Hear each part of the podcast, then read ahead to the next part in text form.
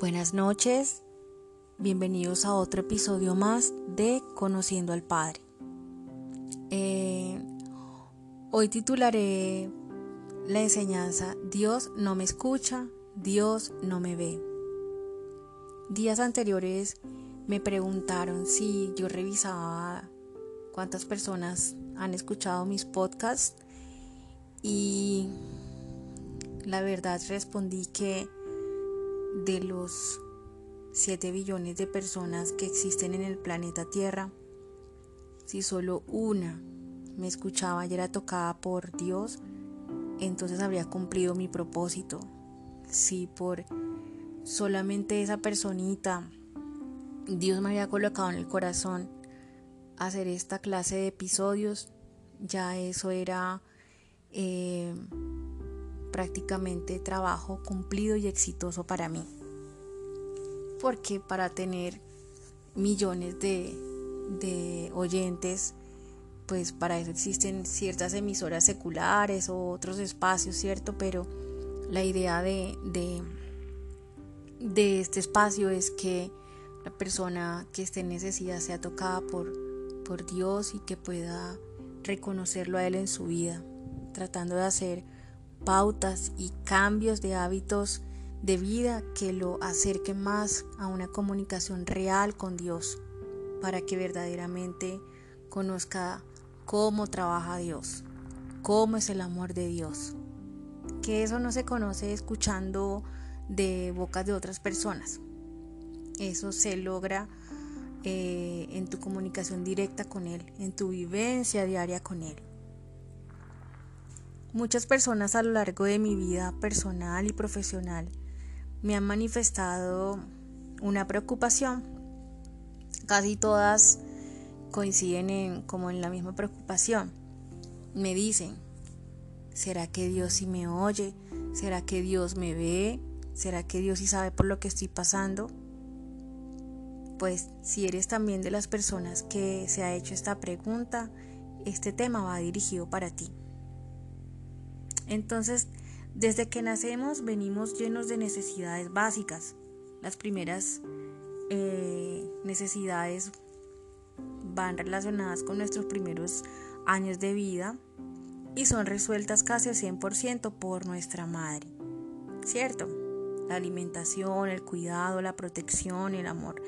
Pero a medida que crecemos estas necesidades van cambiando y al tener entre aproximadamente 18 y 25 años de edad, ya debemos de ser capaces de tratar de solventar estas necesidades para tener una calidad de vida óptima. De todas las posibles necesidades que los seres humanos podríamos experimentar, la más importante sin duda es la de sentirnos amados, aceptados. Se podría decir que en todas las etapas de nuestra vida la mayor necesidad es amar y sentirnos amados. En una relación de pareja cuando uno de los dos no recibe la atención esperada, se suele expresar, no, no le importo, ya no me ama. ¿Cierto? Pues en el ámbito espiritual para, para algunos es más fácil alejarse de Dios porque pues no sienten, no sienten como la conexión física, el contacto visual, auditivo, la comunicación verbal. Entonces por este motivo se suele dejar como esa comunicación y ese proceso en el conocer de Dios, porque estamos acostumbrados a lo tangible, a lo auditivo, a lo visual. Entonces no queremos afinar el sentido que Dios quiere utilizar para esa comunicación con nosotros y dejamos todo abandonado, dejamos todo por la mitad. Jesús cuando estuvo en su ministerio aquí en la tierra, él no, eh, antes de, de subir al Padre que bajó en Pentecostés, se le presentó a sus discípulos, él dijo que no nos iba a dejar solos, que nos enviaría un consolador, ¿cierto? Ya que con su resurrección él iría a preparar moradas en el cielo. Esto no es un cuento de Caperucita, ni de los hermanos Grimm, eh, ni de Walt Disney. Esto es algo que está escrito en la Biblia. Estamos leyendo un libro real. Estamos leyendo un libro que es vivo, que tiene la palabra de Dios, el verbo que se hizo carne. Entonces tenemos que proyectar esa visión en eso, en que no estamos leyendo un libro de ciencia ficción, ni de la historia patria, ni de lo que aconteció. Estamos leyendo un libro que es actual en el tiempo en que se lea. Entonces, esa promesa que le hizo Dios a sus discípulos eh, hace años atrás, Él se mantiene vigente hoy. No estamos solos. Tenemos un consolador que Él nos dejó, que se llama el Espíritu Santo. No, de pronto no, no podríamos verlo, tocarlo, escucharlo como eh, todo el contacto físico que se tiene con una persona, pero en su lugar no los enviaría a Él y realmente Él los sustituiría, haciendo completamente todo lo que Él haría si estuviera presente físicamente entre nosotros. Gracias al Espíritu Santo, al Consolador, no estamos abandonados. Él cumple la función de darnos la instrucción y el consuelo que daría la presencia física de Jesucristo. Jesús demuestra su gran compromiso con nosotros, su gran amor al pensar en esto, en dejarnos al Espíritu Santo para que siempre estuviera con nosotros. No podemos entonces decir que estamos abandonados por Dios, que no nos escucha, que no nos ve, que no sabe el sufrimiento, porque la relación con Dios va a depender más de nuestra disposición para recibir y percibir sus respuestas. Él se adapta a nosotros, no nosotros a Él pero debes estar dispuesto a tener voluntad para aprender a sentirlo, a verlo, a tocarlo, a escucharlo, a obedecerle, aun cuando las órdenes y el direccionamiento que te está dando no sea el que tú estabas esperando. Y aquí es donde muchos caen en un error, en no obedecer lo que Dios quiere que tú hagas, así no te parezca lo correcto. Hoy en día la mayoría de personas quieren un romance sin comprometerse. Queremos obtener reconocimiento, queremos obtener amor, riquezas, sin correr riesgos necesarios en la vida real. Solamente deseamos agradar a Dios siempre y cuando Él haga nuestra voluntad. Y ojo con eso, no podemos caer en esa trampa. Afortunadamente Dios no sabe de atajos. Él no hace trampa, Él no se salta un eslabón. De ser así, podría haber quitado el episodio de su crucifixión y muerte y simplemente pudo haber creado un secuestro y luego aparecer en gloria, ¿o no? Pero Dios no es así. En Dios no hay imperfección. Y Él sabe que nosotros somos imperfectos. Por eso no podemos sentirnos abandonados. Porque Él desde un principio nos prometió que nos iba a dejar un consolador. Eh, me llama la atención que Miguel Ángel antes de morir, el artista que, pues como ustedes ya saben, eh, tiene la máxima obra de arte en la capilla Sistina, él eh, antes de morir dejó muchas obras que las personas piensan que no están completas, pero la verdad es que él quiso dejarlas así. Son cuatro esclavos que él este, esculpió en mármol y es el esclavo joven, el esclavo barbudo, el esclavo despertándose y el esclavo atlante. Estos esclavos muestran, eh, quiso reflejar él cómo el ser humano siempre está esclavizado a no, a no sentirse completo, a no sentirse satisfecho. ¿cierto? Entonces, a dejar todo inconcluso. Dios no quiere que dejemos cosas sin concluir. Dios quiere que seamos personas completas, que nos sintamos felices y dichosos, eh, plenos y alcanzar el propósito para, cual para lo cual fuimos creados. Eh, sin Dios en tu vida, siempre tendrás la sensación de que hace falta algo. Por eso quise colocar como esta comparación con los esclavos de Miguel Ángel que están incompletos porque así es la vida sin Dios. La vida sin Dios, sin la relación con Dios. eh, siempre va a estar incompleta, siempre vas a ser un ser incompleto. Es un vacío que el tamaño solamente lo tiene Dios y el amor de Él en nuestras vidas y no puede ser usurpado por nadie. Quizás te quejes muchas veces que Dios no te oye, que Dios no te escucha. Pero recuerdo que Saulo después, llamado Pablo de Tarso, en su camino a Damasco, que iba lleno de ira, con su corazón cegado, con deseos de violencia, de matar a esos cristianos que estaban predicando el Evangelio de Jesucristo en ese camino a Damasco donde él solamente tenía su pensamiento fijo en llegar a matar, se cruzó con alguien de quien jamás pensó que tendría su atención, ¿cierto? Él jamás eh, pensaría en que Jesús estaba pendiente de él. Él iba cegado y sin embargo una luz verdaderamente lo dejó ciego. Y entonces una voz le dijo, Saulo, Saulo, ¿por qué me persigues? Y Saulo preguntó, ¿quién eres, Señor? Y el Señor le dijo, yo soy Jesús a quien tú persigues.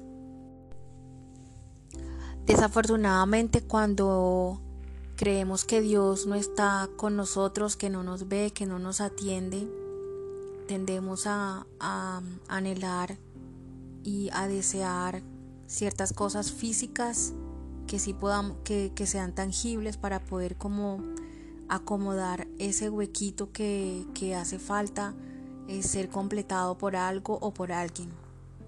La palabra deseo eh, se refiere a un profundo anhelo. Eh, generalmente la mayoría de las personas, la mayor necesidad, como lo dije anteriormente, es un amor que sea incondicional, inamovible, radical, demostrativo, más ancho que el horizonte y más profundo que el mar, como diría cualquier canción de amor. Y sería hermoso que ese amor fuera saludable, liberador, en vez de sofocante y completo. En la Biblia escuchamos que se usa la expresión amor imperecedero. Imperecedero quiere decir que no se acaba nunca, que no se termina. Y en ninguna, eh, en ninguna parte, pues en otro significado diferente al amor de Dios. Él nos creó pensando en que ninguno perezca.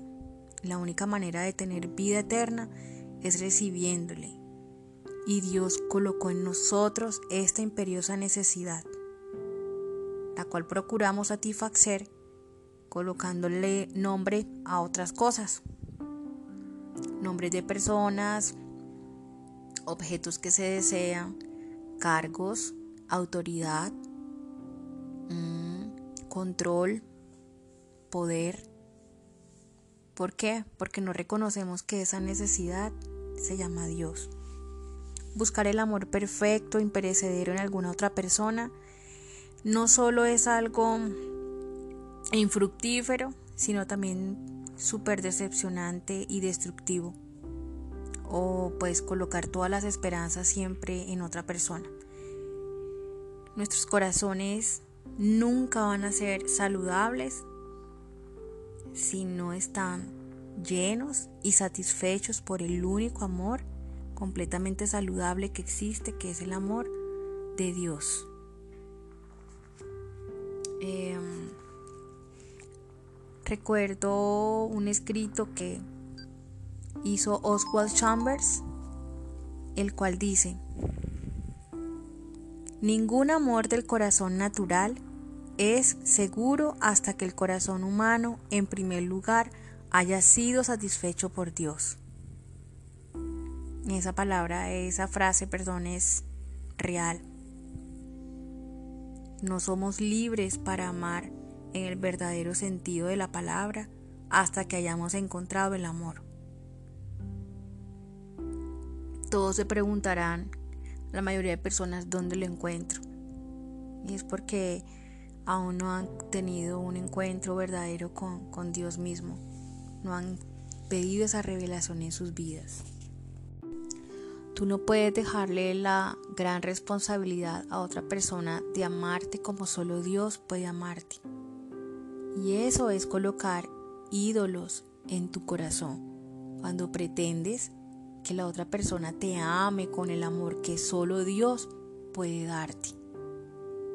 Cuando inicies y cuando tomes la decisión de conocer de ese amor del Padre, entonces te vas a sentir completo y te vas a dar cuenta que todos esos ídolos que colocaste en tu corazón estaban usurpando el lugar que solamente le corresponde a Dios. Entonces, no es que Dios no te vea, no te conozca o no se interese por ti. Más bien es que muchas veces tú estás colocando ídolos en tu corazón y no te quieres despojar. Es importante tomar la decisión de despojarte, de quitar de medio todo lo que te aleje de Dios, todo lo que usurpe el lugar de Dios. ¿Cómo hacemos para permanecer entonces en el amor de Dios? Es un interrogante que tiempo atrás también me hice. ¿Qué debía hacer para lograr llegar, estar y permanecer en el amor de Dios? La distancia que nos separa de su lado es totalmente directamente proporcional a nuestra conciencia de su gran afecto. Así como el discípulo Juan reclinó contra Jesucristo eh, su cabeza en su pecho, él se vio a sí mismo como el discípulo amado.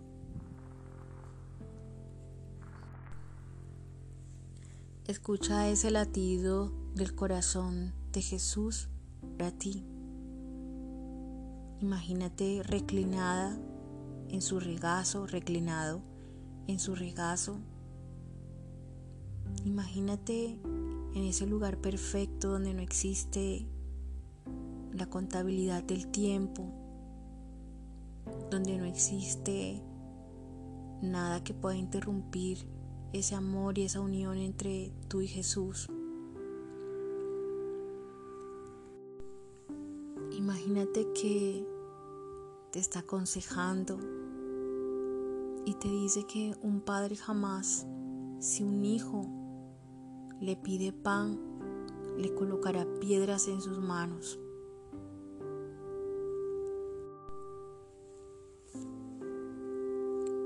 Jesucristo en el Evangelio de Mateo, lo puedes buscar si quieres, Mateo 6, del 25 al 34. Jesús les dijo, no se preocupen por su vida, que comerán o beberán, ni por su cuerpo cómo se vestirán. ¿No tiene la vida más valor que la comida y el cuerpo más que la ropa? Fíjense en las aves del cielo. No siembran, ni cosechan, ni almacenan en graneros. Sin embargo, el Padre Celestial las alimenta. ¿No valen ustedes mucho más que ellas? ¿Quién de ustedes, por mucho que se preocupe, puede añadir una sola hora al curso de su vida? ¿Y por qué se preocupan por la ropa? Observen cómo crecen los lirios del campo. No trabajan ni hilan. Sin embargo, les digo que ni siquiera Salomón, con todo su esplendor, se vestía como uno de ellos. Si así viste Dios a la hierba, que hoy está en el campo y mañana es arrojada al horno, ¿no hará mucho más por ustedes, gente de poca fe?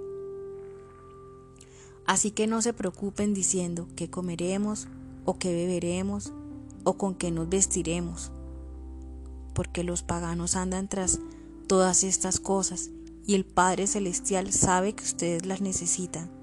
Más bien, busca primeramente el reino de Dios y su justicia, y todas estas cosas le serán añadidas. Por lo tanto, no te angusties por el mañana, el cual tendrá sus propios afanes. Cada día tiene ya sus problemas. El amor de Dios por cada uno de nosotros es inamovible. El amor de Dios es completo. El amor de Dios es perfecto. Y si tú recibiste a Jesucristo en tu corazón como tu único Dios y como tu único Salvador, nada de lo que hagas puede hacer que Él te rechace. Tú te puedes alejar, pero Él jamás te va a rechazar. Terminaré esta noche leyéndote un pequeño párrafo de Cynthia Held ella mm, escribió un libro llamado El viaje de una mujer al corazón de Dios. En cierto sentido, todos nosotros somos como unos parías hasta que conocemos al Señor. Tenemos sed de gente que nos ame y nos acepte. Bebemos de muchos pozos para intentar satisfacer nuestros anhelos, pero a la larga nos cansamos de siempre tener que sacar agua para satisfacer nuestras necesidades. Cada uno se pregunta, ¿habrá alguien que me dé agua sin manipularme o requerir que haga algo por él? ¿Habrá alguien que me ame sencillamente por ser quien soy? Entonces Jesús aparece a la hora del mediodía. Gracias por compartir una noche más. Espero que este mensaje hayas logrado algún propósito en tu vida, em, si estabas teniendo pensamientos errados acerca del amor de Dios, que no te escucha, que no está, que no te ve, eh, no te dejes distraer del ruido exterior. Haz un viaje interno donde te puedas comunicar con Él, no un autoconocimiento porque eso no sirve de nada. El autoconocerse te va a llevar a un círculo vicioso donde siempre vas a caer en las mismas opiniones propias de, acerca de lo que eres tú. Cuando ese viaje interior se hace para encontrarnos con nuestro Creador, con Dios, con su Hijo y con el Consolador que es el Espíritu Santo, sentirás la plenitud y entenderás la clase de amor que Dios quiere que reconozcas en Él. Entenderás que estás dispuesto a dar amor y no esperar a recibirlo de otras personas, porque cuando das ya estás preparado para recibir, no lo contrario. Eh, deseo que tengas una linda noche, que Dios te abrace con su amor que su Espíritu Santo te consuele, te llene de paz, de gozo, de tranquilidad, que haga tambalear tu corazón para llenarlo de su presencia, que saque todo lo que te está estorbando para acercarte a Él. Deseo que esta noche cada minuto, cada segundo de los latidos de tu corazón estén marcando un camino más cercano a Jesucristo. Que le abras tu corazón, que lo hagas el, el rey de tu vida, que lo sientes en el trono, que no te dejes convencer, que no te dejes distraer por los caminos que parecen fáciles, que parecen amplios. Que siempre estés guiado o guiada bajo la voz de Él y esa voz la encuentras en tu interior. Un abracito, que tengas una feliz noche y te espero en el próximo episodio. Bye.